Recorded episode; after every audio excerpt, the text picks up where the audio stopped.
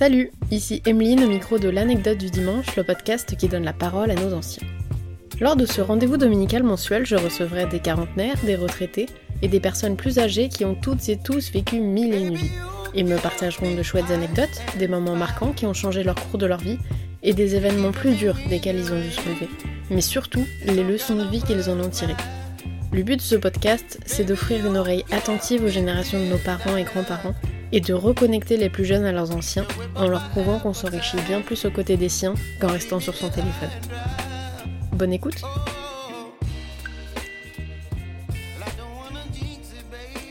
Bonjour à tous et bienvenue dans ce nouvel épisode de l'anecdote du dimanche. Je reçois aujourd'hui Cécile pour un épisode hors série consacré à l'endométriose. Nous allons revenir ensemble sur cette maladie encore trop méconnue, la difficulté d'avoir un diagnostic, les répercussions sur sa vie et à quoi ressemble le quotidien quand on vit avec la douleur H24. Bonjour Cécile. Bonjour. Merci d'avoir accepté de venir nous raconter ton parcours sur le podcast. Comment vas-tu? Ça va. Aujourd'hui ça va, merci. Bon, tant mieux alors. Est-ce que tu peux te présenter à nos auditeurs de la façon dont tu le souhaites? Ok. Alors moi c'est Cécile, j'ai 41 ans. Euh, je travaille euh, en tant qu'assistante de direction dans l'ingénierie automobile et euh, je suis atteinte d'endométriose. Est-ce que tu peux nous présenter en quelques mots ce qu'est l'endométriose et pourquoi cette maladie est encore si méconnue alors que 10% des femmes en sont atteintes en France? Tu veux la version officielle ou tu veux la version pas glam? La version que tu préfères. Ok, bah, la, la, version... la version qu'on n'entend pas assez. On est d'accord, donc tu veux la vraie version. Euh, l'endométriose, en fait, c'est une affection qui attaque la femme, qui attaque plus précisément l'appareil reproducteur de la femme, donc tout ce qui est utérus. Et euh, bah, c'est une maladie qui, euh, je sais pas comment l'expliquer exactement, mais ça te, ça te rend malade euh, par épisode. Mais ce sont des épisodes qui se produisent euh, vraiment à des moments où tu t'y attends le moins et du coup c'est une maladie qui est carrément ingérable. D'accord. Parce que dans la, la, presse et les médias, on dit que c'est en rapport avec le cycle des règles. Du coup, on, sait, euh, quand on s'y intéresse pas trop, on sait que c'est un rapport avec les règles et du coup on imagine que c'est juste des douleurs de règles plus fortes que la moyenne. Mais en fait, pour, euh, pour certaines femmes, c'est une douleur vraiment tout au long du cycle. C'est en ça où je te demandais si tu voulais la version officielle ou si tu voulais la version de quelqu'un qui est malade et qui rentre pas dans les, dans les cases en fait. En ce qui me concerne, l'endométriose c'est H24. Tous les matins c'est une roulette russe au moment du réveil parce que je ne sais pas comment va se dérouler la journée. Et pour le coup, euh, quand je te disais que c'était pas glam, c'est que bah, au niveau des symptômes, ce sont pas des choses que tu peux évoquer au travail ou dans, dans ton entourage parce que c'est vraiment pas quelque chose de classe que ça touche un peu à la pudeur euh. un peu beaucoup ce sont des choses que les femmes aiment pas dire à propos d'elles c'est ça vend pas du rêve c'est pour ça que déjà on vit dans un pays où rien que de dire qu'on a ses règles ou qu'on a mal à cause de ses règles certaines femmes se sentent un peu euh, osent pas le dire au travail comme tu dis. Ben on est des chochottes quand on a ses règles. C'est pas si ça fait pas si mal que ça les règles. C'est juste des règles tu sais. Mais à partir du moment où les règles t'empêchent de te lever de ton lit, là c'est plus normal. Et c'est en ça qu'il faut commencer à s'inquiéter, parce que des règles ne peuvent pas t'empêcher de sortir de ton lit le matin. Hmm. Et quand ont commencé les, premiers symptômes pour toi? Ça a été compliqué. Les premiers symptômes, ça arrive pas du jour au lendemain. En fait, l'endométriose, comme tu disais, il y a 10% des femmes qui sont euh, atteintes en France. Seulement, c'est une maladie qui s'incruste au fur et à mesure du temps et qui met des années à s'installer. Et c'est en ça aussi que, comme on n'en parle pas, on détecte les jeunes femmes atteintes de l'endométriose très tardivement. Et on le détecte souvent parce qu'elles ont eu un moyen de contraception qui a bloqué un petit peu le cycle naturel. Et lorsqu'elles veulent devenir maman, elle retire ses moyens de contraception, et c'est là qu'elles se rendent compte qu'elles ont des soucis et en faisant des, examens approfondis, on se rend compte qu'il y a quelque chose. Mais on perd entre 7 et 10 ans avec ces, conneries-là, quoi, parce que bah, bah, a rien pour le détecter pour le moment et que euh, c'est une maladie qui est vraiment vicieuse, tu sais, un peu comme un hmm. serpent là, qui arrive. Euh, c'est pas top. Et en ce qui me concerne, euh, ça a commencé par des douleurs au ventre, mais comme ça s'assimile à des douleurs de gastro-entérite, oui. Bah tu te dis pas que c'est autre Puis chose. nous les femmes, on a très souvent mal au ventre. Voilà. Quand on a nos règles, le, stress, euh, le transit parfois qui, mm. qui déraille un peu. Ouais. Donc c'est pas quelque chose que tu sur lequel tu t'arrêtes, sur laquelle tu t'arrêtes. C'est vraiment quelque chose d'anodin et puis au fur et à mesure les douleurs elles s'intensifient et euh, tu te vois un jour euh, partir bosser dans la voiture d'un seul coup tu es au volant et t'es plié en deux parce que tu sais pas ce qui t'arrive et d'un seul coup t'as l'impression qu'on te fout un coup de poignard dans le bas du ventre et tu te sens euh, traversé par un coup de jus et tu sais plus ce qu'il faut faire parce que là tu comprends pas et, tu dis bon bah je vais peut-être aller consulter. Hmm. Oui, parce que pour décrire un petit peu la douleur à nos auditeurs, et surtout les hommes qui connaissent même pas les douleurs de règles classiques, toi tu t'expliquerais ça vraiment comme un coup de... Ça fait comme une grosse gastroentérite, ça fait vraiment euh, des douleurs abdominales qui sont assez fortes, que l'on peut, on pourrait aussi assimiler à, à des douleurs de contraction d'accouchement. Ok. Euh, et euh, la sensation, c'est soit de se prendre un coup de poignard euh, dans les reins ou dans le bas du ventre. Vraiment une douleur vive, quoi. Ah, ah oui, c'est vif, ça te, bah, ça t'électrocute, quoi. Moi, je mm. connais des femmes qui tombent par terre de douleur, qui, qui, qui se mettent à vomir de douleur, qui tombent dans les pommes de douleur. Donc c'est assez violent. Et t'as l'impression, ou alors de te prendre des coups de jus, de te faire taser par moment. Donc ça te réveille un peu, mais en fait, c'est pas très agréable parce que tu peux être comme ça à parler et, et être à l'aise comme ça, et d'un seul coup, bah tu te figes. Tu arrives euh, tout au long du mois, il n'y a pas de période où c'est plus fréquent que d'autres. Euh, non, bah, en ce qui me concerne, j'ai essayé de tenir un journal pour voir, puisqu'on m'a toujours dit que c'était un rapport avec le cycle féminin. Et il s'avère que euh, pour ma part, c'est pas du tout ça. C'est vraiment H24. Et malheureusement, je suis obligée d'avoir des médicaments contre la douleur H24. Parce que sans ça, je peux pas garantir d'être debout tous les jours. Et c'est vraiment un enfer en fait. Parce que j'ai pas médicaments actuellement, j'ai pas de solution. En fait. Exactement. Ouais. Donc on va revenir un peu sur le, diagnostic. Comment ça s'est passé pour toi? Euh, Depuis combien de temps tu es atteinte de cette maladie? Est-ce que tu peux nous raconter un petit peu du coup comment tu l'as découverte? Euh, les, les, premières consultations chez le médecin, qu'est-ce qui, qu'est-ce qui, comment il justifiait cette douleur? Euh, Comment s'est passé le diagnostic, le, le, le process? Est-ce que ça a été long? Oui, euh, bah, le process il a été super long parce que comme je t'ai expliqué, quand tu te retrouves au volant avec d'un seul coup des coups de jus et des, coups de poignard, tu te demandes ce qui se passe. Et comme c'est au niveau du ventre, bah, tu te dis que comme les symptômes sont proches de la gastro, bah, tu vas avoir un gastro-entérologue en mm. premier. Et puis bah, tu fais des examens et le gastro-entérologue il te dit bah tout va bien. Vous avez un intérieur plutôt pas mal, euh, la carrosserie on sait pas trop mais l'intérieur est plutôt joli donc tu te dis bon bah on va chercher ailleurs. Et puis bah t'en parles à ton généraliste et puis le généraliste t'envoie vers un gynécologue parce que du coup c'est un petit peu la zone du bas ventre donc euh, on t'envoie vers les spécialistes et puis au fur et à mesure on te fait faire des examens et euh, l'examen bah, c'est de faire euh, des échographies, de faire des IRM et de faire des examens cliniques. Voilà. Et c'est comme ça qu'au fur et à mesure des examens bah, je me suis rendu compte qu'il y avait de l'endométriose.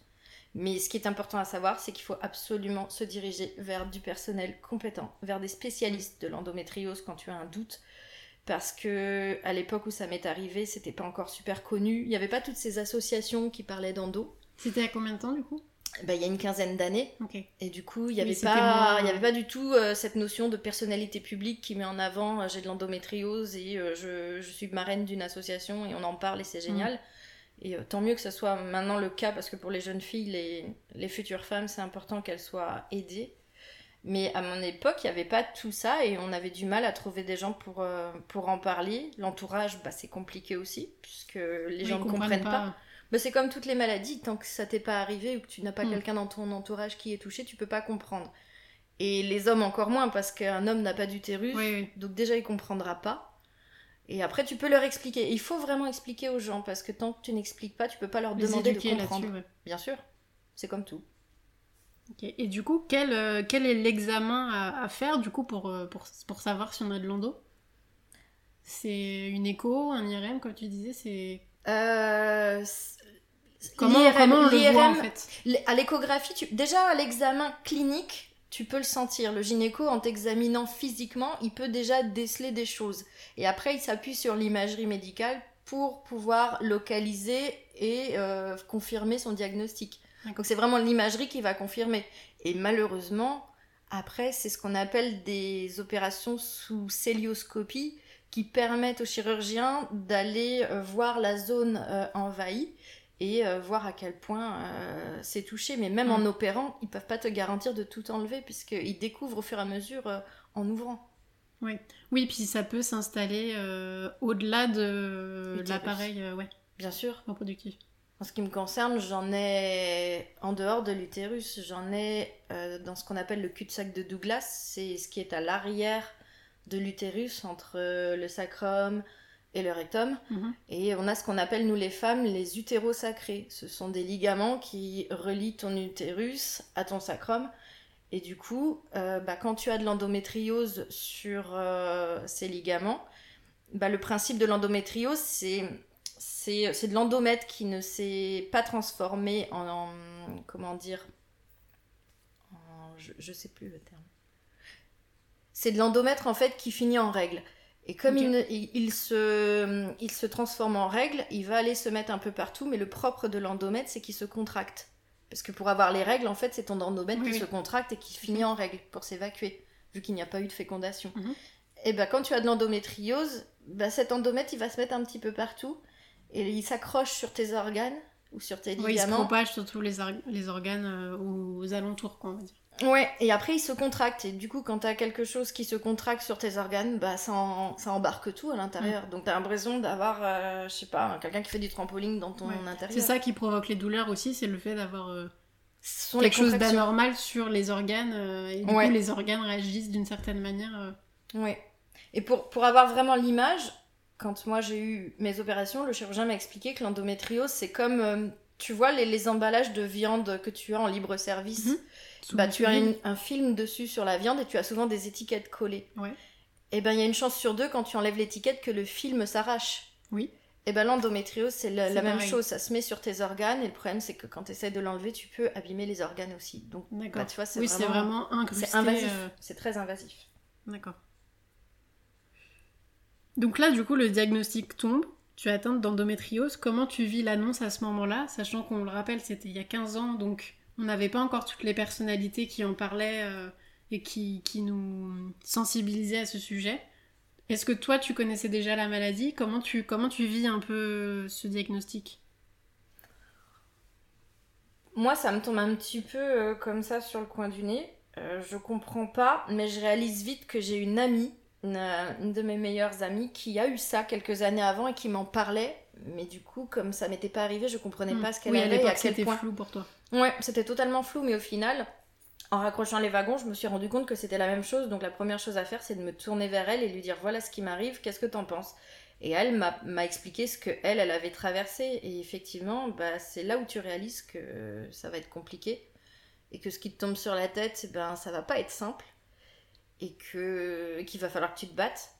Après, c'est que le début. Donc tu te dis que tu vas te soigner, que ça va aller, que les gens vont te comprendre et que tu te rends pas compte au début à quel point c'est compliqué. Tu sais pas trop dans quoi tu t'es embarqué. euh. Non, t'écoutes ce que les médecins te disent et tu fais ce qu'ils te disent. Donc euh, bah, ils programment des examens et puis après tu suis le mouvement. Et est-ce que ça a influé ton quotidien euh, directement Ou c'est vraiment... euh, Parce qu'aujourd'hui, ton, ton quotidien est totalement euh, dirigé par la maladie. Et Est-ce que c'était déjà le cas avant ou est-ce que ça s'est vraiment installé au fur et à mesure des années? Ça s'installe au fur et à mesure parce que comme c'est une maladie qui s'installe au fur et à mesure, elle, elle progresse avec les cycles en fait. Donc à Mm. chaque cycle, elle, elle grossit en quelque sorte. Donc elle devient plus puissante. Et toi, bah forcément, t'es obligé de t'adapter. euh, les années passent et t'es obligé de t'adapter pour la combattre. Oui, c'est comme si t'avais une... Si, si je peux me permettre la, la métaphore, c'est un peu comme si t'avais un monstre dans ton ventre qui se nourrit de tes cycles et qui du coup, euh, chaque mois, euh, grossit euh, de plus en plus, quoi. Et te fait souffrir de plus en plus, du coup. C'est exactement ça. Après, euh, on dit aussi que l'endométriose, c'est comme le cancer, sauf qu'on l'appelle le petit cancer. Puisque en soi, on n'en meurt pas. Ça arrive Mm. Très rarement avec beaucoup de complications pour certaines personnes, mais en soi, tu n'en meurs pas, mais ça te pourrit la vie. Mais H24, Et c'est le même genre de propagation. euh, Ça peut aller partout, Ouais. ça peut aller partout, ça peut monter euh, jusqu'au cerveau, ça peut, tu peux en avoir un peu partout, c'est assez rare, mais euh, oui, il y a des cas assez extrêmes et euh, c'est ouais, c'est compliqué. Du coup, pour toi, comment la, la, la maladie a évolué en 15 ans? Si tu peux retraces un petit peu l'évolution sur ces, ces dernières années bah, la maladie, elle est montée crescendo. Du coup, quand j'ai été diagnostiquée, j'ai eu affaire à, un premier chirurgien qui te, qui te dit bon bah écoutez on va opérer on va faire on va mettre en place un protocole vous allez prendre un traitement avant l'opération on va vous mettre sous ménopause artificielle euh, ça c'est encore une autre histoire euh, ensuite on t'opère et euh, bah, toi tu n'y connais rien donc tu fais ta, ton opération qui dure 30 minutes et puis il te dit bon bah voilà c'est nettoyé on se fait un point dans un mois et puis on verra bien et puis bah au final, tu enchaînes les opérations parce que tous les ans, euh, ça revient, parce que à chaque nettoyage, euh, deux mois après, euh, ça reprend de plus belle et ta vie, elle repart en enfer. Hmm. Et on le disait tout à l'heure, il y a de, plus en plus de personnalités qui en parlent à la télé, dans les médias. On a Enora Malagré, Laetitia Milo. Laetitia Milo on connaît peut-être plus que moi, mais c'est pas le sujet. Est-ce que toi, tu es en, en, accord avec ce qui se dit? Est-ce que euh, tu me disais tout à l'heure qu'il y avait deux versions, la version glam et la version réelle Est-ce que tu trouves que la version euh, racontée dans les médias est un peu, euh, pas embellie parce Édulcorée que... Édulcorée, ouais, voilà. Ou est-ce que c'est ton quotidien, sachant qu'aussi il y a plusieurs formes d'endométriose? Est-ce que toi, tu te reconnais dans, dans ces discours-là? Oui, en partie. Après, il y a beaucoup de gens qui en parlent. Il y a beaucoup de gens qui en parlent sans se renseigner.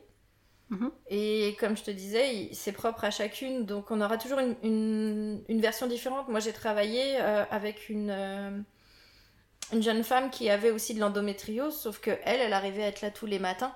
C'est juste que quand elle, elle, allait faire ses courses, au bout d'une demi-heure, elle était pliée en deux et elle pouvait tomber dans les pommes dans les magasins euh, avec son caddie. Alors que moi, c'est pas le cas. Par contre, moi, le matin, je vais avoir du mal à me lever et si mes médocs font pas effet, ben je vais pas être efficace. Et je mm. vais être tordue de douleur toute la journée et je pourrais pas. Oui, chacun manage un peu sa douleur. Euh, la douleur est propre à chacun. Comme il le peut, et oui, exactement. Mm. Et c'est pas parce que tu as une grosse endométriose que tu vas avoir très mal et une petite que tu vas avoir moins mal. Mm. Je veux dire, moi, ce sont des lésions qui sont toutes petites mais tellement mal placées qu'elles me font jongler. Oui, c'est plus le placement que. Exactement. C'est pas, c'est pas en rapport avec la taille de l'endo, quoi, parce que je sais que c'est gradué, mais ça, n'a pas vraiment de sens, je trouve. oui, ça varie quand même vachement, euh, d'accord. Et du coup, ces personnalités-là, surtout euh, Laetitia Milo, je crois, elle a des enfants. Du coup, la, question des enfants se, se pose parce que c'est assez flou. Il y a des femmes qui arrivent à en avoir, d'autres non d'autres qui ont du mal mais qui y arrivent. Comment toi tu, tu te situes par rapport à ça? Est-ce que tu y penses? Est-ce que tu, tu vis au jour le jour? Comment tu te positionnes par rapport à ça? La maternité, c'est quelque chose qui fait envie. Après, euh, pour moi, c'est pas une fin en soi. Mhm. C'est pas le but ultime de ma vie. Euh, être en couple et être euh, bien avec son conjoint, je trouve ça bien. C'est le cas pour moi. Euh, la question des enfants, elle a été posée. Maintenant, euh, on vit notre vie et on verra comment ça va se dérouler. Hmm. Pas de prise de tête. J'ai tellement, j'ai tellement, comment dire, pendant une dizaine d'années, je savais que j'aurais pas d'enfants puisqu'on m'avait dit que c'était pas possible à cause de l'endométriose. Il y a eu beaucoup d'opérations. fait à l'idée. Euh Moi, j'ai fait le deuil d'une maternité. Donc en soi, si j'ai pas d'enfants, quelque part, je me suis protégée et c'est pas grave. Maintenant, s'il y en a, oui, avec grand plaisir. Hmm. On te le souhaite. Merci. Comment tu vis du coup avec la, douleur au quotidien? À quoi ressemblent tes, journées, que ce soit tes journées de travail ou tes journées euh, le, week-end pour les loisirs, pour les, vacances Comme tu disais que tu vis au, jour le jour, comment tu, comment tu gères ton quotidien en fait avec cette maladie? Je gère comme je peux. Je me lève le matin en priant que tout se passe bien. Je le sais au réveil déjà si ça va pas bien se passer, si c'est mal parti. Parce qu'en général, si je me lève et que j'ai des grosses douleurs et que dans la première demi-heure de ma journée, je commence à faire des allers-retours aux toilettes, c'est pas très bon signe. Ouais. Ça euh. débarque plus souvent le matin au réveil que dans la journée euh, un peu à l'improviste. Euh, oui, je pense que le matin, c'est juste que comme il y a eu la nuit de sommeil, ça se calme et c'est là que je me repose. Et quand je commence à m'activer, c'est ton corps qui se réveille. C'est le corps qui se réveille doucement et du coup, bah, la maladie se réveille avec un peu. Encore une fois, c'est mon ressenti, c'est peut-être pas comme ça pour les autres. Maintenant, c'est comme ça que moi je le ressens. Et puis, bah, je vois au fur et à mesure de la journée si, comme je te dis, si je fais des allers-retours euh, aux toilettes et que je sens que je suis pliée en deux et qu'une bouillotte me ferait plus de bien qu'autre chose, c'est que c'est mal parti. Après, en ce qui concerne l'organisation, eh ben, au fur et à mesure des années, j'ai été obligée de ne plus accepter certains rendez-vous s'ils étaient situés dans la période de mes règles, parce que bien Mhm. sûr, moi c'est H24, mais en période de règles, C'est puissance accentué, 10 000. euh, oui. Donc je sais par exemple que euh, une semaine avant mes règles, je vais pas prévoir grand-chose. La semaine de mes règles, j'oublie. Et euh, je sais que la semaine juste après, c'est potentiellement la semaine où je suis un petit peu tranquille. Donc Mm. euh, mon planning s'organise un petit peu autour de ça.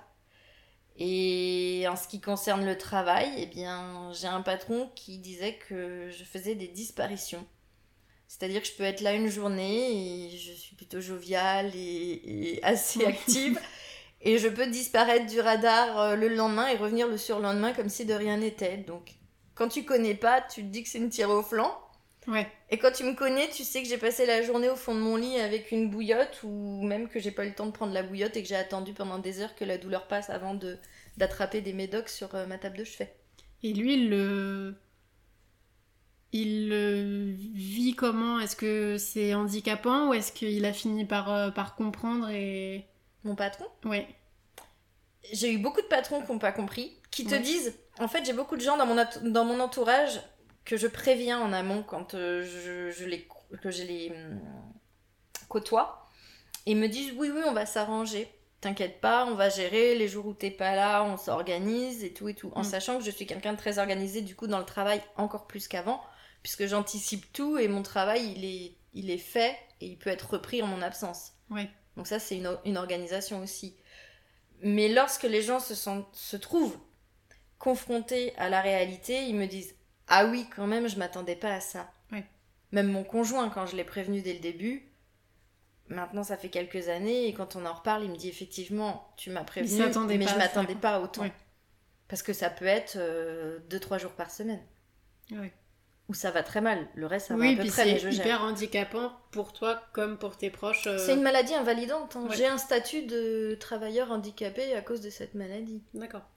mais qui me sert à rien du tout puisque euh, c'est pas une adaptation de mon poste. Il faudrait juste qu'on me laisse disparaître et réapparaître sans que ce soit euh, compliqué et que ça n'ait pas d'impact sur la, vie professionnelle de Mm. mes collègues. Et ça, c'est pas possible. Oui, parce que même si tu étais en télétravail, en fait, les douleurs sont tellement vives que ça te permet pas de travailler. et Donc, si, euh, ça me permet de si, travailler, mais pas aux horaires de bureau, ce qui fait que Oui. quand effectivement mon patron a été OK pour du télétravail, euh, suite au Covid, ça m'a quand même pas mal desservi.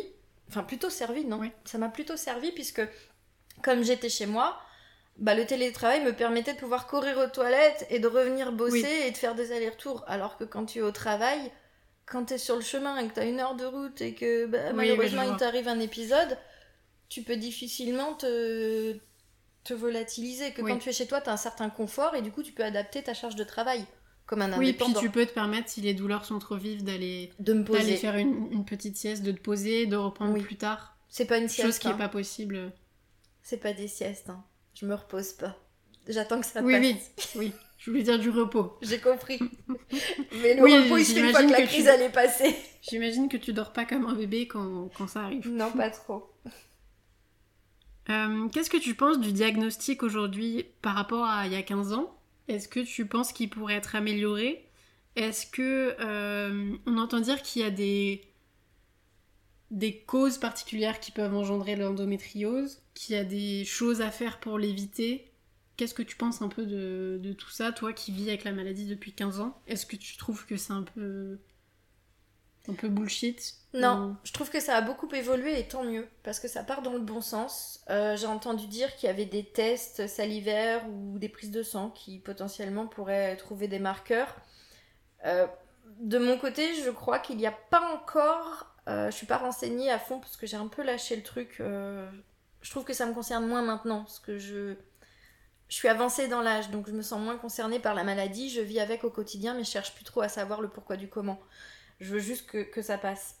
Mais en ce qui concerne les, les jeunes filles, je crois qu'il y a des recherches qui ont été faites, et justement grâce à la médiatisation, grâce à ces personnalités publiques, qui ont fait que les choses sont entendues. C'est remonté au ministère de la Santé. Il y a des fonds qui ont été débloqués. Donc je sais qu'il y a des recherches. Je sais que c'est encore que le début.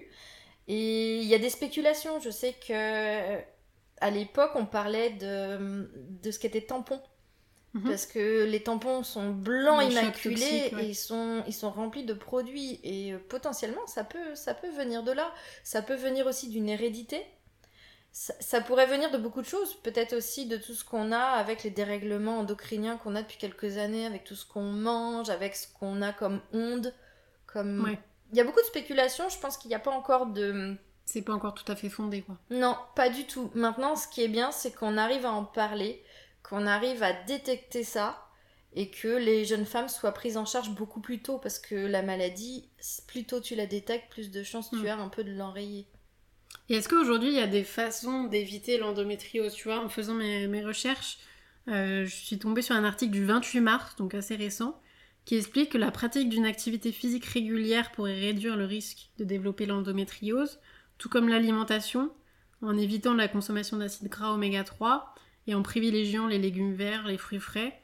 Est-ce que c'est fondé selon toi, sachant qu'à l'époque tu faisais euh, beaucoup de sport, ou est-ce que c'est des conseils un peu balancés par-dessus l'épaule euh, qu'on pourrait, qu'on pourrait donner à n'importe qui en fait? Parce que le sport et l'alimentation saine, c'est des conseils qu'on qu'on donne, euh, oui.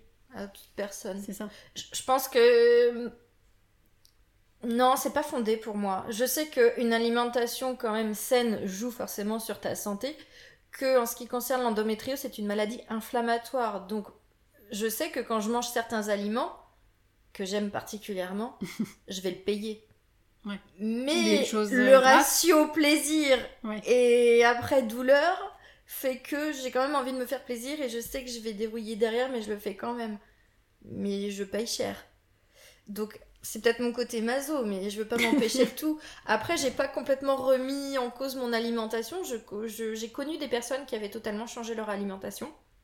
Et euh, d'ailleurs, je trouve ça super, parce que j'en suis pas capable.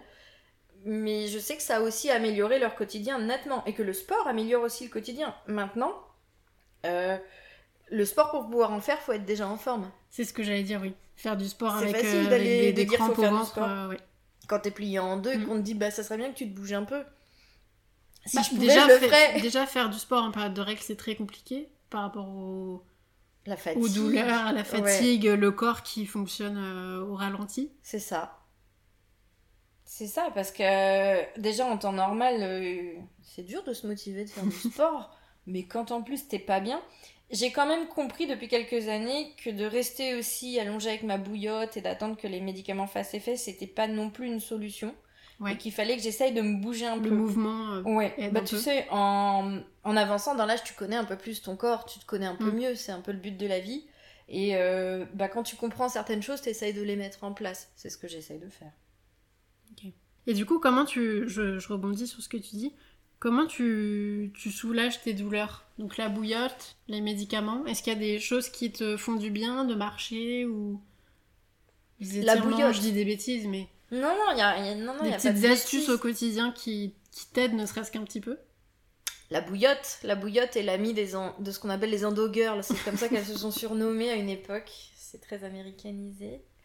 Nous, les endo-girls, on est collés à notre bouillotte. Euh, le chaud nous fait du bien.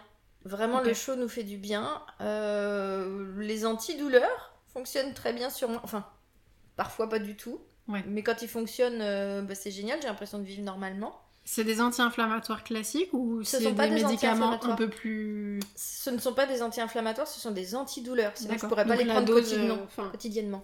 Au-dessus euh, Oui, parce qu'après, le seul palier qui me reste au-dessus de ce que je prends, c'est la morphine. Ok. oui, donc on est quand même sur des médicaments assez forts. Oui, et j'ai aussi euh, des médicaments euh, que je peux prendre ici qui sont euh, un peu équivalents à la morphine. C'est ce qu'ils te donne aux urgences quand tu y vas. Mhm. Et c'est pour ça que je ne vais pas aux urgences. Voilà, les grosses crises, je les fais chez moi en sachant maintenant ce qui me calme et en patientant parce que je vais pas aller encombrer les urgences. Oui, oui, tu, sais, donnes un doliprane et un truc antidouleur derrière. Voilà. Il n'y a pas de solution pour le moment. Ok. C'est ce que, c'est ce que j'allais te demander, ouais, s'il y avait une solution pour que les, les douleurs s'arrêtent un jour. Si, potentiellement, mais ça marche pas à tous les coups. Je sais que quand j'ai eu mes premières opérations, j'ai été opérée cinq fois. Les deux premières opérations, je les ai faites avec un chirurgien qui, pour moi, c'était pas un chirurgien, c'était un boucher, qui m'a opéré deux fois 30 minutes et qui m'a dit à chaque euh, opération trouvez-vous un mec, allez sur Mythique, trouvez-vous un mec et faites un gosse. Parce qu'il y a une, euh, une légende urbaine qui dit que quand tu tombes enceinte, t'as plus d'endo. Parce Pourtant, que. les femmes qui témoignent dans la presse ont des enfants et sont encore atteintes. euh, Oui, mais parce que quand tu tombes enceinte, euh, l'appareil reproducteur il est mis au repos, donc il n'y a plus les règles. Oui, ça m'impose les douleurs en fait.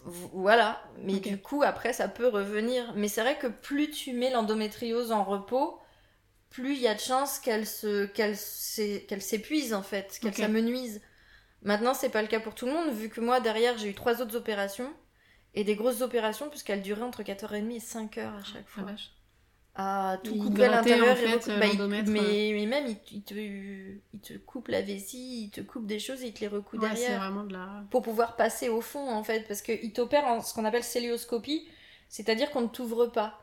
On te fait seulement des petits points à des endroits sur le ventre où Mhm. tu fais passer des ustensiles, une caméra et, et de l'air. On te fait gonfler le ventre Oui. pour pouvoir euh, voir tous les organes comme il faut à la caméra. Et après, avec des, avec des, des bras télescopiques, en fait, il, il opère à l'intérieur. Mais pour aller voir à l'arrière de l'utérus, vu que tu es allongé sur le dos, Oui, il faut bouger. euh, il faut bouger les organes ou alors il faut les transpercer. dans la jungle, tu sais, quand mes cornes coupent. C'est euh, ça, tu prends ton coupe branches et puis tu passes et après tu découvres la, la merveilleuse cascade. Mais c'est pas ça, tu découvres pas la Du coup, cascade. le, le- la post-op doit être sacrément douloureuse si te. Oui, tu si marches te comme le bazar mamie. comme ça là-dedans. euh. Bah c'est une opération, donc à partir du moment où tu as été ouvert et euh, recousu à l'intérieur, Ouais. bah t'as un temps où le, le corps a besoin de repos et de se remettre. Donc en général, c'est entre 15 jours et un mois. Oui, c'est pas de post-op. Non, ce sont pas des petites interventions en général. Et puis après, avec beaucoup de chance, eh bien, ça s'arrête et puis tu reprends une vie normale. Ou alors, euh, au bout de deux mois, tes règles reviennent, en ce- pour, pour ma part, et ça recommence.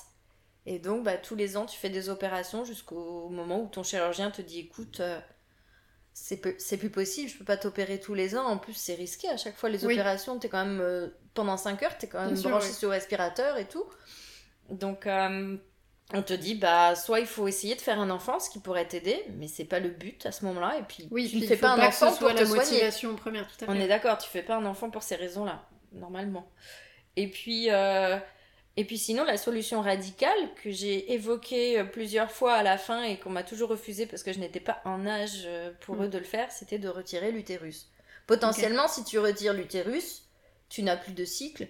Tu retires tout, hein, l'utérus, les ovaires, tout. Oui, tout le. Tu n'as plus de cycle, tu es ménopausée avant l'heure. Donc on te donne des traitements pour gérer cette ménopause au mieux, parce que ça aussi c'est encore un, un cap dans la vie des femmes, Ouais. hein, c'est l'étape suivante. Donc là tu l'as beaucoup plus jeune et il faut le gérer aussi. Maintenant, moi on me l'a refusé jusqu'à présent, on voulait pas parce qu'on me disait si tu changes d'avis, si Oui. tu veux avoir des enfants, et... mais quand t'as tellement mal et à un moment donné tu dis enlève tout, c'est pas possible, arrête. Parce que du coup, plus. la, la ménopause pourrait aussi euh, régler le problème ou pas forcément. L'endométriose s'arrête à la ménopause, c'est une maladie qui s'arrête, D'accord. mais pas tant que tu es fertile. Oui, puis la ménopause peut arriver très tard. euh. Oui. Moi, je sais que ma maman, euh, pendant 10 ans, elle était en préménopause, elle attendait que ça. Et, et je crois d'ailleurs. Et les symptômes ne sont pas si très tu agréables. maman, mais je crois que c'est toujours pas euh, Réglé. réglé, quoi. Même si c'est pas le bon terme. Oui. mais comme quoi, des... Oui, c'est long. Peu, peu importe l'âge, il y a certaines femmes, euh, c'est. C'est un long euh, processus, quoi. Alors qu'il y a d'autres femmes qui sont préménopausées euh, à même pas 30 ans, quoi. Oui. Donc c'est vachement variable, finalement. Oui, ça peut arriver. Euh, on dit aussi euh, que la pilule, c'est la seule solution aujourd'hui pour calmer les symptômes. Du coup, il y a des, des, des gynécos qui, qui, qui mettent des, des femmes sous pilule. Toi, tu as choisi de pas la prendre. Est-ce que tu peux expliquer ton, ton choix aux, aux- aux jeunes femmes, surtout, qui seraient tentées de- d'opter pour cette solution? Tu t'adresses à une anti-pilule. Donc forcément, je vais pas te faire la pub de la pilule. J'ai été sous pilule depuis que j'ai été réglée parce que j'avais déjà des règles douloureuses à l'adolescence, vers 15 ans. Donc j'ai pris la pilule pour cette raison-là. Et dans mon cas, la pilule a masqué l'endométriose pendant 10-15 ans et l'a laissé Oui, progresser. c'est à cause de la pilule que tu n'as pas pu la déceler plus tôt, en fait. En quelque sorte. C'est pas à cause de la pilule, mais la pilule, du coup, a estompé certaines choses. Et du coup, elle s'est infiltrée, l'endométriose. Et quand elle s'est déclenchée réellement, on a dû retirer cette pilule. Donc, je n'ai plus de moyen de contraception à ce moment-là. Après, je n'en avais pas spécialement besoin. Oui, c'est ce que tu nous disais, pardon, je te coupe, mais c'est ce que tu nous disais au début de l'épisode, qu'en fait, les- comme les femmes sont sous pilule, elles n'ont elles pas forcément de symptômes, et c'est au moment où elles arrêtent la pilule pour potentiellement avoir un enfant que du coup les symptômes, euh, les symptômes arrivent. Et comme on sait que maintenant on fait des enfants beaucoup plus tard, Oui. et ben la maladie a beaucoup, beaucoup de Et temps pour s'installer. Voilà, d'où la difficulté ensuite de, de soigner des femmes de 30-35 ans. Parce que bah, c'est tellement incrusté, comme je te disais, elle s'incruste l'endométriose. Une fois Mm. qu'elle est incrustée dans tous tes organes, c'est beaucoup plus difficile de la retirer, euh, de brûler au laser sans abîmer les organes. J'ai j'ai une amie qui a 42 ans, qui a décidé de faire un enfant il y a très peu de temps. Et elle se demandait pourquoi ça n'allait pas, et à force de faire des examens, elle s'est rendue compte que c'était de l'endométriose. Et elle, elle mettait ses douleurs sur euh, l'âge, euh, Ouais. le travail, parce qu'elle est euh, infirmière libérale, et du Oui. coup, elle était assez fatiguée. C'était un, mé- un- un métier prenant, et d'ailleurs, chapeau, parce qu'elle ne s'est pas plainte avant, en sachant qu'elle avait quand même de grosses douleurs, et qu'elle Oui, mettait ça sur le compte pas. du quotidien. Ouais. Voilà, elle ne s'écoutait pas. Et aujourd'hui, elle a quand même le rein qui est pris par l'endométriose. Elle risque Ouais, de perdre un rein. Oui, donc c'est quand même vachement. euh, C'est, ça va ça loin. attaque euh, vraiment quoi. Ça attaque tes organes. Donc euh, les reins, c'est quand même super important. Et elle vit un enfer depuis quelques mois. Et c'est condensé pour elle parce que elle a tout découvert sur le tard. Moi, j'ai, eu 15 ans pour m'y faire. Donc j'ai du recul maintenant. C'est pas que je prends ça comme ça l'est, mais j'ai pas trop de choix. J'ai pas trop de solutions. Donc euh, j'ai envie de te dire, j'attends un peu la ménopause. On comprend du coup. Ouais. Est-ce que tu. Bon, je connais la réponse, mais est-ce que tu estimes que cette annonce, du coup, cette annonce de, euh, de- du diagnostic, il y a 15 ans, a changé le, le cours de ta vie et à quoi elle ressemblerait si, si tu, si tu n'avais pas d'endométriose? Ça change le cours de ta vie parce que très bizarrement déjà tu mets le nom sur quelque chose. Parce Oui. que tu tu- il y a une errance médicale. Tu passes beaucoup de temps à chercher ce que le tu as. ouais. Parce qu'en plus tu tombes sur des gens qui sont pas compétents. compétents. Moi je suis tombée sur des échographes qui te disent Oh bah il y a quelque chose mais on sait pas ce que c'est et puis ça fait mal et c'est comme ça. Et ce jour-là tu rentres et t'as qu'une envie c'est de foutre la voiture dans Mm. le platane sur la route. Ouais, et puis tu te, ce sens jour-là pas, tu te sens pas écouté, tu sais pas ce que t'as, donc ça te crée une, du stress aussi. euh. C'est une maladie qui isole parce que du coup les gens ne te comprennent pas. Il y a des médecins qui te disent que tu en fais trop et que tu es une chochotte. Ouais. Ça c'est le terme lambda. Et du coup, et au, au travail ça peut être compliqué. Moi j'ai eu la chance à, cette époque-là d'avoir une collègue au travail qui m'a dit mais non c'est plus possible, je vais te prendre rendez-vous avec un autre spécialiste et on va t'envoyer vers des gens compétents. Et c'est là que tout a été déclenché où j'ai vu un premier spécialiste, je l'ai pas trouvé foufou. J'en ai cherché un autre et je suis tombée sur le spécialiste qui me correspondait, qui a pris le temps de m'écouter. Mm. Qui a qui a respecté mon choix, qui ne m'a plus mis sous ménopause artificielle, parce que ça, celui qui m'a opéré les deux premières fois me mettait sous ménopause artificielle. C'est-à-dire que tu as les effets de la ménopause. hormonal, en fait, ça Oui, en fait, on t'arrête euh, ton cycle du jour au lendemain. Donc, ce que ta mère, elle est en train de vivre, Mhm. sur une dizaine d'années, t'as tout du jour au lendemain. On te fait la piqûre, cinq minutes après, t'as chaud, t'as froid, tu pleures, tu ris, tu changes de pyjama deux fois par nuit, tu changes tes draps, euh, tu passes du rire aux larmes À en cause une de la transpiration, je précise. Oui, bien sûr. Ça peut être autre chose. ça peut être mal interprété. Ça, c'est l'incontinence, ça n'a rien à voir. Non, ça c'est plus tard. C'est encore une autre étape Une de la vie. Un autre podcast plus tard. Mais euh, en fait, c'est l'enfer. Et du coup, j'en reviens au fait que bah, une fois que t'as mis un nom sur ce que t'as, bizarrement, déjà tu te sens mieux. Tu sais, c'est comme Oui, l'effet de la blouse blanche où ça te fait peur, mais quand tu sors de chez le médecin, déjà tu te sens un peu mieux quand t'as ton Ouais. ordonnance et tes médocs. Le fait de savoir que t'as de l'endo, tu dis, bon, ok, déjà on sait ce que c'est. L'importance du, du diagnostic, ouais. Voilà. Et après, tu te dis, bon, bah maintenant, on, on va y aller, quoi. On va attaquer et on va essayer de se battre contre cette endométriose, mais t'en apprends au fur et à mesure. Et puis, et puis elle, elle évolue, cette endo, avec toi. Donc, euh, c'est devenu un peu ta copine au fur et à mesure des Ouais. années et t'essayes de lui Vous dire. vous euh, amadouez, quoi. un petit peu, ouais, on se comprend.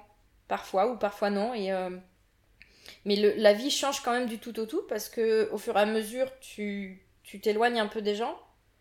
Oui, ça isole. euh, Ça isole énormément. Il y a beaucoup de femmes gens qui deviennent pas. dépressives à cause de ça. Et ça, c'est hyper important de le dire parce que ça isole aussi dans le cadre du travail. Parce que comme tu t'absentes souvent, les gens bah, te prennent en grippe parce qu'ils se disent Mm. Bon, elle vient, elle vient pas, qu'est-ce qu'elle fait Elle est- Oui, et puis Ah ouais, elle a ses peu- règles, ouais, super, bon, bah un peu super. de jalousie de... à cause de la de l'incompréhension. On C'est se dit, exactement oui, pourquoi elle, elle a le droit de s'absenter alors que... C'est de la désinformation qui fait que bah, les gens te prennent en grippe. Donc euh, toi, du coup, tu dois gérer le fait que t'es pas là, que tu souffres quand t'es pas là, et quand tu reviens, tu dois te justifier. Donc en fait, tu passes ton temps à te Mm. justifier. Oui, t'as la culpabilité en plus, puisque tu as mal, mais c'est pas toi qui, qui est tiré au flanc, comme tu disais tout à l'heure. C'est ça. Donc euh, c'est une, une double peine, en fait. Les gens, ouais, les gens te font culpabiliser parce que du coup, tu les mets aussi en porte-à-faux dans le, dans le, dans le, le travail. Et, et tu voudrais pas, parce que Mm. t'aimerais pas qu'on te le fasse, mais tu, tu n'y es pour rien et c'est toi qui te prends les douleurs quand même euh, à la maison, même si eux n'ont rien demandé. Donc ça, en fait, c'est un, c'est un tout qui fait que bah, tu deviens quelqu'un de pas fiable. Ouais. Mais pas fiable dans le sens où on peut pas compter sur toi, mais dans le sens où tu peux pas, euh, tu peux pas garantir que tu sois là, Ouais. que tu seras là. Et c'est ça qui a changé aussi dans le quotidien, c'est qu'il y a des gens qui n'ont pas compris que je loupais euh, des rendez-vous, que je ne me présentais plus à, à des rendez-vous. Et que les gens qui me connaissent bien savent très bien que potentiellement, une heure avant le rendez-vous, tu peux recevoir un message. ouais. Je crois que tu en as déjà fait les frais. Oui, Et tu sais que je le fais pas exprès, mais quand on me connaît pas, bah on se dit une fois, deux fois, trois fois, euh, oui bah puis on, arrête de te... Ouais. Mais ça, c'est on pas peut grave. le prendre coup. personnellement et du coup arrêter de, de, Oui, de mais ou- si tu le prends personnellement et que tu reviens pas, c'est que tu me connais pas et Mm. que du coup on n'a rien à faire ensemble. Donc ça, c'est Oui, pas ça grave, ça fait un de- sélectif euh, de naturel. filtrer tes amis. euh. Exactement. Mais les gens qui me connaissent bien savent que que je peux louper. Ce n'est pas et... de ton fait, ouais. Non, et il y en a certains qui en rigolent parce que ça tombe souvent sur eux et j'ai loupé beaucoup de gros événements de leur vie Mm. et c'est triste parce que bah, de louper Oui, parce que euh, le mariage d'amis, ouais, des, des grosses fêtes d'anniversaire, des choses comme ça, moi je peux pas y participer. Et eux bah aussi pensent que que bah, des fois je fais exprès alors que Ouais. pas du tout. Mais comme ça tombe toujours Que sur tu les mêmes, comme excuse. ouais. Ça peut aider parfois. Mais c'est pas bien. Il faut pas. Ça c'est le karma après, tu sais. C'est vrai, ça c'est c'est toi et ton karma. Ouais. Avec le recul, est-ce que tu considères ça comme une force ou toujours comme une faiblesse? Une force. Une force de caractère? Je serais pas la même sans ça. Ouais. Ouais. J'ai déjà du caractère. Maintenant, euh, la maladie fait grandir plus vite, à mon sens. Et je suis convaincue que du coup, tu ne prends pas les choses de la même façon. C'est-à-dire que bah, les choses sont moins importantes. Je les classe par ordre d'importance. Hmm. Quelqu'un qui me pose un lapin euh, parce que je suis pas venue au dernier moment, c'est pas la fin du monde. Oui, t'arrives à plus relativiser qu'une personne. Bah bien euh, sûr. Quelqu'un qui a un accident ou qui, qui a, qui a vraiment une grosse galère et que ça, ça, ça met en, en cause d'autres gens, là je me dis bon, c'est beaucoup plus grave. Hmm. Mais euh, si potentiellement euh, tu, oui, tu viens pas ou que euh, je, je sais pas. Oui, pas du coup, ça a un mais- impact sur tes relations euh, Oui, amicales, familiales et amoureuses. Tu relativises beaucoup plus et Ah tu oui. vas pas te vexer pour des, des petites bêtises Exactement. du quotidien ouais. qui, chez une personne lambda, créeraient tout un, tout un. Tu sais que j'ai une philosophie, c'est que euh, si la Terre va pas s'arrêter de tourner, si elle va pas exploser et que personne va mourir, c'est qu'il n'y a pas d'urgence. C'est un peu, on peut assimiler ça au, au stoïcisme. hein. Peut-être. Quel conseil tu donnerais du coup aux, aux jeunes filles, jeunes femmes qui viennent de- d'être diagnostiquées? Quel conseil un peu d'ancienne tu leur donnerais? Si déjà elles sont diagnostiquées, c'est qu'elles ont été voir les C'est bonnes déjà un grand personnes. pas. ouais. Ouais, c'est déjà une grande étape. J'espère qu'elles l'ont fait rapidement, qu'elles n'ont pas galéré euh, plusieurs années avant de comprendre ce qu'elles avaient. Bah, je leur conseillerais de s'écouter, de s'entourer de bonnes personnes, parce que moi j'ai une chance inouïe, c'est que j'ai une famille formidable, un chéri plus que compréhensif, et, euh, et des amis vraiment chouettes, parce que, bah, parce que ceux qui me connaissent euh, sont là pour moi. Et que quand je suis en bas, bah, ils savent me remonter le moral, donc ça c'est important. Ils Et, sont compréhensifs, ouais. Très. Que je disais tout à l'heure. ouais. Ouais, il le faut parce que s'ils le sont pas, euh, si tu t'entoures des mauvaises personnes, en fait, tu vas, tu vas sombrer dans la dépression. Mm. C'est déjà une maladie qui t'isole et qui te fait euh, voir les choses un peu en noir.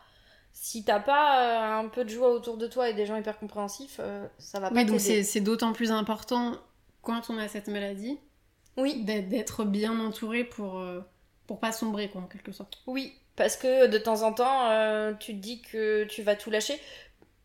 De temps en temps, j'arrête mes médicaments parce qu'il y a tellement de gens qui te disent Ah, en fait, t'as pas si mal que ça et tout. Mm. Donc, de temps en temps, ils te mettent tellement T'as ça besoin en de tête. ressentir la douleur à nouveau pour. euh, Ça m'arrive des fois d'arrêter de prendre les médocs. Ça Ouais. m'arrive pas souvent, hein. mais une fois par an, en général, je le fais. Et je sais pourquoi je le refais pas. Jusqu'à ce qu'on me Ouais. remette cette idée pourrie dans la tête et que je me dise Allez, t'as pas si mal que ça, tu peux te passer des médocs. Et tu finis par Et tu te passer compte euh, que pas du 48 tout, en heures. fait. Ben non, tu vis l'enfer pendant 48 Ouais. heures et tu dis pourquoi je m'inflige ça en fait?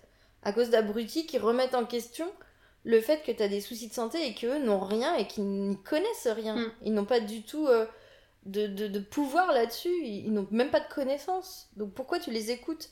Et c'est en, en ce sens où tu te dis, bah heureusement que j'ai des gens autour de moi qui sont sains et qui me relèvent la tête en disant, hé, tu t'en fiches de tout ça et continue Oui, c'est un truc. peu comme les, les, les gens qui sont en, en grosse dépression et dont l'entourage ne comprend pas, ils vont juste leur dire euh, Bah ça va, Ça va il passer. n'y a pas mort d'homme. C'est ça. Mais ça, encore une fois, je pense que ce sont des gens qui sont pas informés. Donc, il Mm. faut informer les gens, il faut en parler. C'est une maladie dont les gens ne parlent pas parce que, bah voilà, euh, euh, tu vas souvent aux toilettes, euh, euh, t'as des soucis, c'est dans ta culotte, c'est pas très glamour. Oui, oui. Mais oui, plus t'en parles, ça. plus t'en parles, plus tu l'expliques, bah plus les gens vont comprendre. Mm. Et plus ils le comprennent, plus ils vont développer de l'empathie. Et l'empathie, Oui. c'est important. Parce que si t'as pas d'empathie, bah il se passe rien, quoi. Alors, cet épisode, c'était un, un hors-série du coup sur, euh, sur l'endométriose, euh, parce que euh, Cécile n'est pas retraitée. Donc, elle, Mais elle elle a plus de 40 ans. Donc elle coche une case. donc, elle rentre pas tout à fait dans le, dans le concept du podcast, mais, mais c'est une personne très inspirante quand même, et j'espère que, qu'elle vous inspirera par son parcours. Comment toi tu vis euh, les relations avec, euh, avec les anciens? Ah, moi, les anciens, tu sais, je les aime. Sinon, je serais pas là aujourd'hui. Les anciens, je les aime. Euh, j'adore, rencontrer des gens et j'adore les entendre me raconter leurs histoires. Je trouve ça chouette. Donc, quand t'as 40 ans, bah, t'as des anciens qui ont vécu les années 50 ou même bien avant. Et bah, du coup, c'était chouette d'avoir des histoires de l'époque que t'as pas vécues. Parce qu'aujourd'hui, je sais pas, j'ai l'impression qu'on vit plus grand chose de transcendant. Euh, je sais pas. Peut-être que quand on sera plus vieille, on se dira Ah ouais, c'était pas Peut-être qu'on y prête moins, euh, moins attention. Comme, euh, comme je, je dis dans l'intro, peut-être qu'on est trop euh, sur nos téléphones, sur nous-mêmes. Et du coup, on se rend pas compte forcément de ce qui se passe un peu partout dans le monde. Parce que du coup, le but Oui. du podcast, c'est vraiment de les reconnecter euh, aux générations euh, antérieures, que ce soit des, des, anciens qui vraiment ont vécu mille, mille et une vies, ou, ou même leurs parents, ou leur, leur oncle, leur tante. Mais ils avaient le temps de les vivre ces vies vu qu'ils n'étaient pas connectés, il fallait bien qu'ils s'occupent. Tout à fait. Ce qui n'est plus qu'aujourd'hui, on, on ne vit plus l'aventure. Euh, J'écoutais l'autre jour. Alors certains vont rire parce qu'il est, il est un peu critiqué en ce moment, mais Oussama Hamar qui disait que il était souvent critiqué parce qu'il a beaucoup d'histoires à raconter. Sauf qu'aujourd'hui, les gens refusent de vivre des histoires. Ils restent chez eux, devant Netflix, sur leur téléphone. Ils ont peur Quand aussi. on leur propose des choses un peu hors, euh, hors du commun ou Hors de leur zone de confort, ils veulent pas tellement y aller. Et du coup, en fait, c'est sortir de sa zone de confort qui crée des histoires à raconter plus tard. Et c'est peut-être aussi pour ça que les générations de nos parents et grands-parents vivaient plus de choses et ont autant de choses à raconter. Parce que peut-être qu'ils ils vivaient dans un climat peut-être moins euh, anxiogène et du coup s'autorisaient à vivre plus de choses. Euh, quand je vois euh, Isabelle que j'ai interviewée dans, l'épisode précédent, qui, jouait dans les dunes sans se soucier de, des, potentiels risques, alors qu'aujourd'hui, nos enfants ne peuvent plus jouer dans la rue sans qu'on s'inquiète. Tu vois, le, monde a quand même changé et du coup, les, les histoires euh, qu'on vit euh, aussi. Je pense aussi que ça dépend où tu habites. Est-ce que tu connais une émission qui s'appelle Nu et culotté? J'adore, j'adore cette émission et euh, ces deux, ces deux gars euh, sont vraiment, enfin ils sont chouettes. Moi ils me, ils me, ils me, ils me font sourire et ils me, ils me gardent, euh, ils me font garder une âme positive en me disant que l'humain n'est pas encore pourri Oui, tout à fait. et qu'il y a On encore le des voit en gens. voyageant quand même que Oui, tout n'est pas permis. mais ils voyagent en France aussi la plupart Mm. du temps. Et c'est là que tu vois qu'en allant dans des villes en France, ils arrivent quand même à rencontrer des gens et que les gens leur ouvrent leur- leurs portes Mm. alors qu'ils ne les connaissent pas. Bon, après, ils ont des bonnes têtes. Je pense que ça joue ça, aussi. ça joue, je pense. Oui, je pense que ça joue beaucoup. Maintenant, ce sont deux hommes, euh, et parfois, euh, les gens leur ouvrent leur porte. Et moi, je me suis déjà posé la question si quelqu'un venait frapper à ma porte ici en me Mm. demandant euh, le gîte et le couvert, je suis pas sûre que je lui ouvrirais. Oui, oui, Donc, on- euh, il y a quand même une, une- une atmosphère assez anxiogène. Mm. Mais c'est vrai que quand t'es plus dans les, les villes un peu plus reculées, bah, les gens prennent encore le temps. Et il y a encore des choses à raconter. Il y a encore euh, des, des gens qui ont la quarantaine ou la cinquantaine qui ont des belles choses à raconter. Donc, euh, Il y a encore de l'humanité dans nos campagnes. L'humanité n'est pas perdue, ma chère Emeline. Quel conseil tu donnerais du coup aux plus jeunes généra- générations qui, qui nous écoutent? Si t'avais une, une petite nièce, une petite cousine, ou quel, quel conseil tu, tu lui donnerais? Donner des leçons, ça fait vraiment vieux con. Oui, mais je, t'invite que- à le faire, donc on, te- on te pardonnera. Parce que on me l'a souvent fait quand j'étais jeune et je dis ah ouais c'est ça super. Je verrai quand je serai grande. Et maintenant avec le recul je me dis que prendre le temps de profiter des gens qui sont autour de vous parce que ça peut basculer très vite. Et et puis euh, essayer de trouver ce qui nous anime même quand on est à l'école parce que souvent on y traîne. euh, nos guêtres. Ouais, c'est difficile d'y aller, on nous force sur pas mal de choses et ça serait bien que qu'on trouve des attraits dans ce qu'on fait pour pouvoir les vivre au mieux et ne pas les subir. Parce qu'après, en grandissant, ben, on a certaines lacunes et on a des regrets. Et avoir des regrets, c'est un peu bête. C'est de, de prendre le temps et de profiter des gens que vous De avez l'instant autour présent, de vous. ouais. Ouais, profiter de l'instant présent. Tu vois, quand tu fais un, un point là, c'est le présent. Quand tu regardes à ta gauche, c'est le passé. Et quand tu regardes à ta droite, c'est le C'est futur. beau ce que tu dis. Je sais, c'est beau. C'est pas de moi. Ça vient de nu et culotté, justement. Et du coup, si tu regardes en arrière, tu ne peux plus rien faire. Et si tu regardes en avant, bah faut juste que tu y ailles. Et l'instant Oui. présent, il faut le vivre si tu veux pouvoir C'est- aller ouais. dans l'avenir. Et c'est là qu'il faut profiter. Ouais, c'est vrai. Ouais. Si tu te reposes sur tes souvenirs, c'est bien les souvenirs, ça va dans des podcasts. Ça fait des belles histoires. Mais si tu veux en avoir d'autres, eh ben, il faut que Non, tu vrai. continues. Donc profite de l'instant présent et puis bah crée Oui, ton oui, c'est ça. En fait, il faut écouter les histoires des anciens, mais ne pas s'empêcher de vivre non plus. Et Oui. être dans, dans l'action de, de sa propre vie. Et dans le, le- Et ne pas attendre.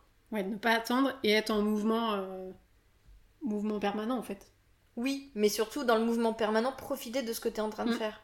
Là, Oui, je prends plaisir tout à fait, oui, à d'être faire un le- podcast. D'être dans le mouvement en permanent, train de mais sans penser à demain. voilà, je suis pas en Penser train de penser à ce que je vais faire derrière, je profite d'être là fait. et passer un bon moment à le faire. C'est important, oui. Ça c'est important ouais, parce que du coup c'est c'est vachement humain. Mm. Et ça fait du bien. C'est vrai. Je suis tout à fait d'accord. Et puis ça rime.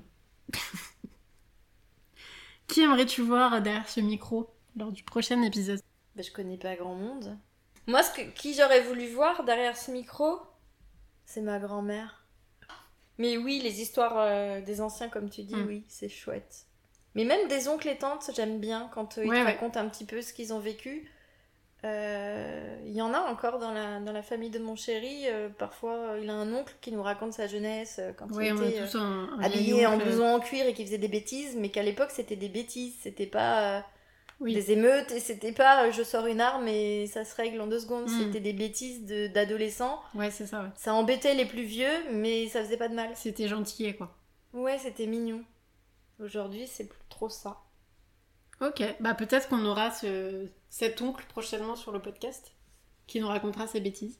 pourquoi pas Bah, merci beaucoup Cécile de- d'avoir participé au, au podcast, de t'être euh, livrée, d'avoir euh, d'être revenue sur ton parcours. Je sais que c'était pas forcément facile puisque ça touche un peu euh, à l'intime et à la pudeur et euh, tu, tu as réussi l'exercice. Donc euh, merci pour ça. J'espère que ça inspirera les, les, les femmes qui nous écoutent et que ça sensibilisera aussi les hommes qui nous écoutent et qui du coup ne connaissent pas du tout cette maladie ou pour qui c'est très très flou.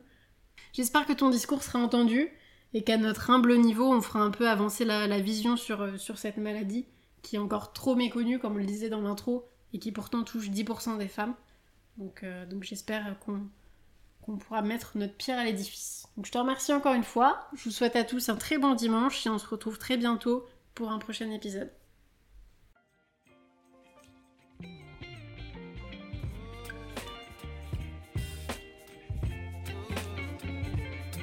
Si cet épisode t'a plu, je t'invite à mettre 5 étoiles et à laisser un commentaire. C'est super important pour le référencement et la pérennité du podcast. L'histoire de notre invité du jour a fait écho à la tienne. Tu aimerais qu'un proche au parcours inspirant participe lui aussi? Écris-moi. Et enfin, pour suivre toute l'actualité du podcast, les coulisses de création ou me proposer de nouveaux invités, rejoins-nous sur Instagram, anecdote-podcast. Et en attendant le prochain épisode, je t'invite à toi aussi prendre le temps de discuter avec tes amis. Passe un bon dimanche.